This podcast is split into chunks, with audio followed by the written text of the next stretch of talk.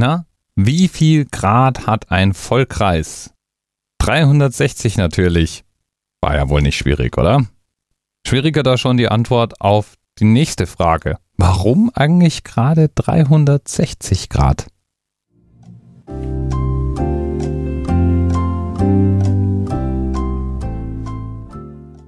Keine Ahnung? Ich helfe dir.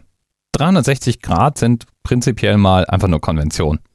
Hätten auch 520 oder 1347 sein können. Ist einfach eine Festlegung.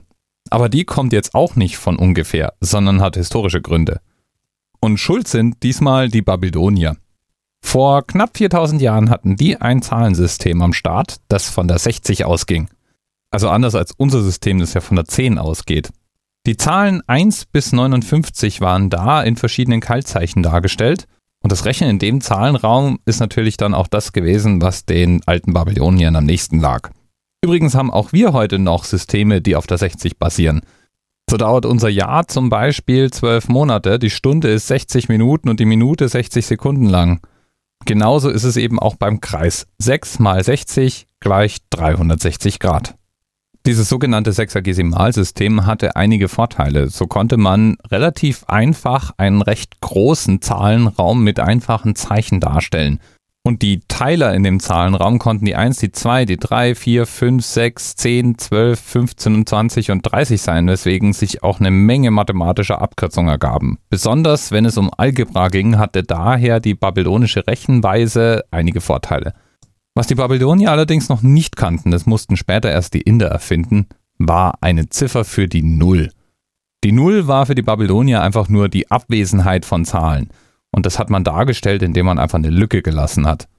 Erst die Inder später erschufen dann eine eigene Ziffer und stellten Regeln auf, um mit der Null auch in einem Stellwertsystem rechnen zu können. An verschiedenen Stellen habe ich da schon die Aussage gelesen, dass mit der Erfindung der Null die moderne Mathematik erst so richtig beginnt. Wenn man mal von der fehlenden Null absieht, war allerdings die Mathematik der Babylonier doch schon recht weit entwickelt. So wusste man um die Zahl Pi, es gab den Satz des Pythagoras, freilich nannte man den anders, und freilich war er nicht so schön bewiesen, wie wir ihn heute kennen, aber in der Anwendung war er bekannt, und es waren wohl auch babylonische Astronomen, die als erste überhaupt den Erddurchmesser korrekt bestimmten.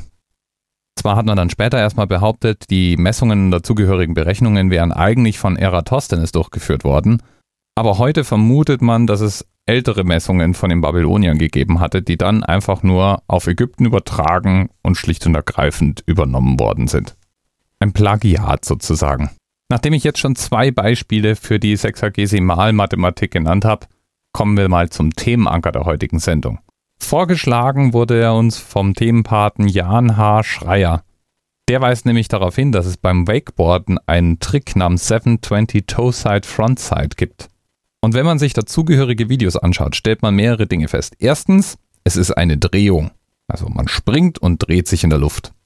Zweitens, es gibt nicht nur einen 720, sondern es gibt noch einen 360 und einen 540. Und die unterscheiden sich natürlich durch die Anzahl Drehungen in der Luft. Und dann dann habe ich festgestellt, gibt es 720s und 540s und 360s für praktisch alle Sportarten, in denen das Drehen und Schrauben in der Luft zum guten Ton gehört. Ob es nun Skateboarding ist oder Mountainbiking oder Motocross und wahrscheinlich 200.000 andere Sportarten, in denen man eben auch irgendwo rumspringt und sich dreht. Ja, so ist es. Offen bleibt hingegen die Antwort auf die Frage, ob Jan H. Schreier vielleicht selbst auch Wakeboarder ist. Wenn ja, dann ist er wahrscheinlich auch stolz drauf, dass der amtierende Weltmeister zur Zeit aus Deutschland, nämlich aus München kommt. Dominik Gürs.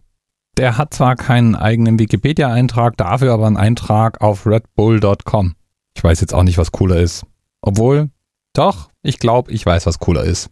Auf der Profilseite von Dominik steht übrigens nichts von dem Toe-Side Backside 720, den er wahrscheinlich auch beherrscht, aber den großen Bruder den Toe-Side Backside 1080, was zwei Drehungen mehr wäre.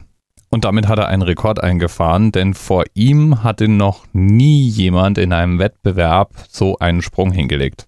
Inzwischen ist er zweifacher Weltmeister und amtierend und sechs Stunden am Tag im Training in der Heimatanlage in Aschheim. Da geht dann schon was.